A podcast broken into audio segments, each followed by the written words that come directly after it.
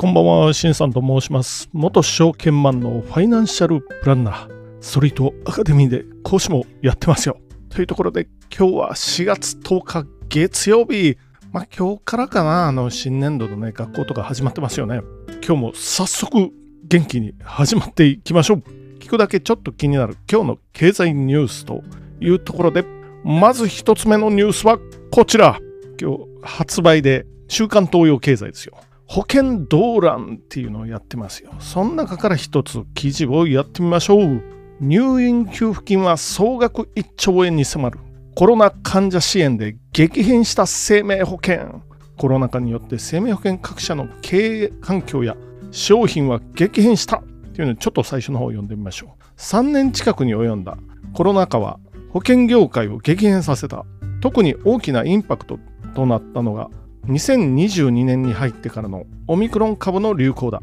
ウイルスの変異によって感染力が高まった一方で、ワクチン接種などの効果もあって、重症化リスクが減退し、無症状や軽症の陽性者が急増したっていうところで、まあこんなところにしておきましょうか。引用はね。で、みなし入院の支払いが急増ですよね。まあ自宅療養とかね、なんかホテルに入っても払いますよというようなことを言って、まあ、みなし入院って言いますけど、これが、まあ、当初から、当初は2020年の、あれは2月3月ぐらいから始まりましたよね、コロナが。で、2022年はオミクロン株になって増えたらしいんですよ。最初のうちは、この保険会社全体で支払う入院保険料は月に2000件ぐらい、コロナ関連では、ぐらいだったらしいんですけれども、多い時で一気に200万件ですよ。22年9月には1ヶ月間で200万件。2000件から200万件なんで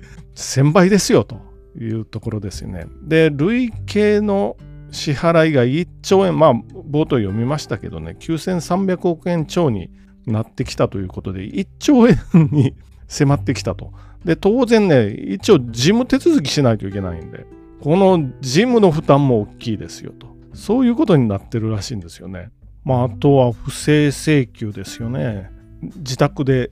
療養でしょ？で、キットで陽性と出たらいいっていうようなところらしいんで、不正請求があるかもしれません。入院の際に支払う給付金の最高設定額を40万から30万円に変更するという異例の引き下げですよね。今年4月2日以降の契約については、契約から14日間は所定の所定の感染症は保証の対象外と担保期間を一部商品に導入している。まあ、まあ、不正何かというと、まあ、自分でちょっと簡易検査をしてみて陽性だったら、そっから保険に入って、もうすぐぐらいに病院に行くなりして、で、あ、陽性ですよってなって請求する。まあそういうこともやってるらしいです。まあ実際にね、周りでなってましたからね、コロナに。うちもなりましたよ。我が家もね。なってでも請求はしてない。あまあ っていうところですね。あそもそも医療保険なんているのっていうお話はあるのでまあこれでも1兆円も請求されると今後の保険料に影響が出てくるかもしれないですね。あとまあ今週の東洋経済週刊東洋経済は保険の特集なのでまあお得な医療保険とか載ってますのでご興味がある人はご覧くださいねと。そういうところで次の記事に行ってみましょう。次のニュースは日経新聞から。中国資源安定調達へ人民元決済を拡大。ドル揺さぶりっていうところでちょっと読んでみましょう。中国が資源取引で人民元決済を拡大している。大豆の主要調達元であるブラジルとの貿易や投資で米ドルを介さない決済を始める。ロシアとの石油取引でも人民元決済が広がり国有石油大手は初めて液化天然ガス LNG 人民元建てで購入した。ドル派遣を揺さぶるほか台湾有事に備え資源調達を安定させたい思惑もありそうだっていうところで。いよいよまあ人民元のシェアが流通シェアがおそらく円より低いんですよね。まあこれちょっと前のデータしかなかったちょっと前って23年前のデータなんですけれども円が5%、人民元が4%とか、なんかそれぐらいですよね。これ、ドルは、もう原油は100%ドルだったんですよ。もともとはね。100%ドルだったんですけどそこにちょっと人民元があとロシアともやってますからシェアを若干増やしてきましたよでドル決済っていうのはほとんどドル決済なんで金もドル決済ですよねで食料これもドル決済なんですよあと武器武器もまあ武器はでもユーロ製があるからな。でも武器もほとんどドル決済。まあもともとドルっていうのは固定相場制だったじゃないですか。これは1944年の第二次世界大戦中にブレトンウッズ体制というのが出来上がりまして、これは1ドル、まあもともと戦後になって1ドル360円、ドルと金が固定されてて、他の通貨とも固定されてましたよっていうところで、円も終戦後復帰して日本がね、そういう世界のマーケットに1ドル360円、380円になってっていう、この固定相場制が堅持されてたわけですけれども、まあ、ニクソンショックというのがありましてですね、1972年 ,2 年とかなんかそれぐらいかな、何も見ずに言ってるんで、その時に変動相場制に移行ですよ。まあ、これはドルと、ドルと金の交換が固定でもできないですよとなってからニクソンショックで変動相場制に移行というところになって、まあ、人民元ってどれぐらいから出てきたのかな？でも、ブレトンウッズ体制の時には入ってないですよね。1944年なんで、あ、当初メンバーじゃないですよね、当然。人民元って中国のあの建国は1949年 ,9 年なので、やりすぎると多分虎の尾を踏むっていう感じになってくるかなという気はしますよね。まあ、ブルテンウッズ体制から変動相場制というのもあるありますし、あと国際送金っていうのありますよ。SWIFT っていう制度があって SWIFT かな。これは本部はベルギーにあるんですけれども、これどう見てもアメリカの下請け機関みたいな感じで、もう見張られてます。専用回線でもってやり取りするわけですよ。コルレスバンクっていうね、あの国際決済銀行みたいなのがありまして、日本では東京三菱 UFJ ですよ。国際決済銀行間をつなぐ専用回線を SWIFT の回線とかって言ったりして、まあこれもね、今やもうなんかアナログの世界なんですけど、まだまだ力ありますよ。で、ロシア遮断するとか遮断したんかな、もう一部はね。それ脅しに十分使えるので、こっから弾き出されると、ドル決済できないとなるともうアウトなんで、原油もそうでしょ。穀物も、これドルで輸入ですよね。首根っこを各国抑えられてるんですよ、実はアメリカは。とんでもないあの、ヤクザ国家みたいな感じなんですけど、そこをね、一部ちょっと中国が、もうそれはたまらんということで今、まあいろいろ画策をしてるところですよね。なのでこれは、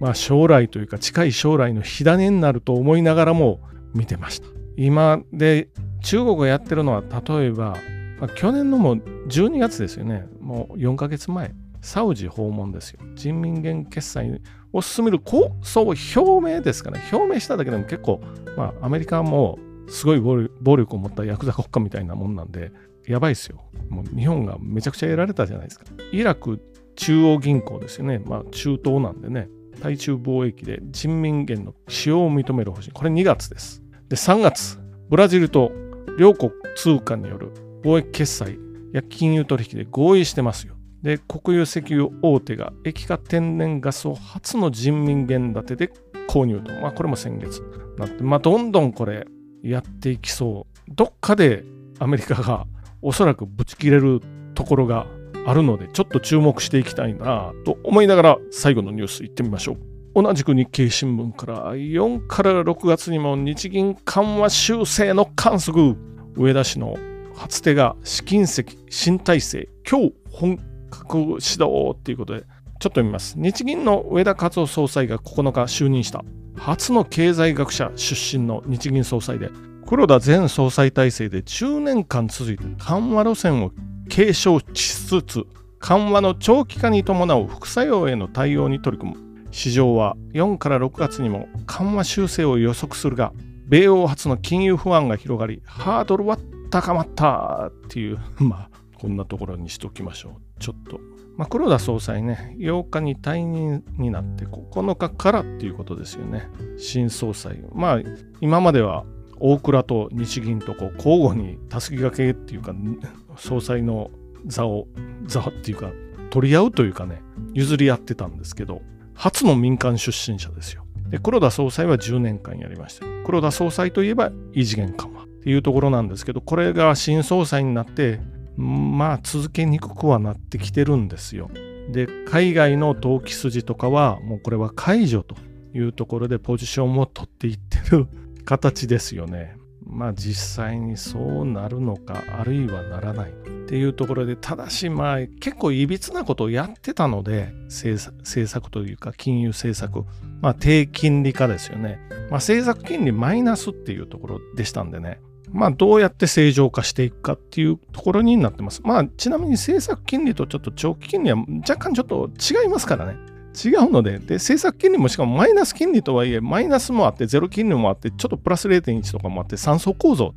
ね、あの、ホットケーキが3段積み上がってるような状態になってると思っていただいてもいいんですけど、そういうちょっと、まあ、普通じゃないような状況ではありますよ、というところで、まあ、これをどう直していくんかな。まあ、ちょっと今後、新総裁ね、どういう日銀の政策を取っていくのか楽しみでもありますよね。じゃあ、まとめていってみましょう。まず一発目、週刊東洋経済から医療保険のみなし入院で請求増えてますよっていう、そういうニュースです。二つ目、中国人民元ですよ。いよいよドル派遣の、まあ、挑戦ですよね。ドル派遣への挑戦というところで。これがアメリカの虎のを踏むというか、もう中国十分パワーを持ってる国なんでね。まあ、この先どうなるか。まあ、なかなかね、軍事衝突にはなりにくいんで、まあ、ならないわけじゃないですけど、ね、その前に経済戦争ですよ。通貨戦争、あと情報戦ですよ。っていう世の中ですよ、今ね。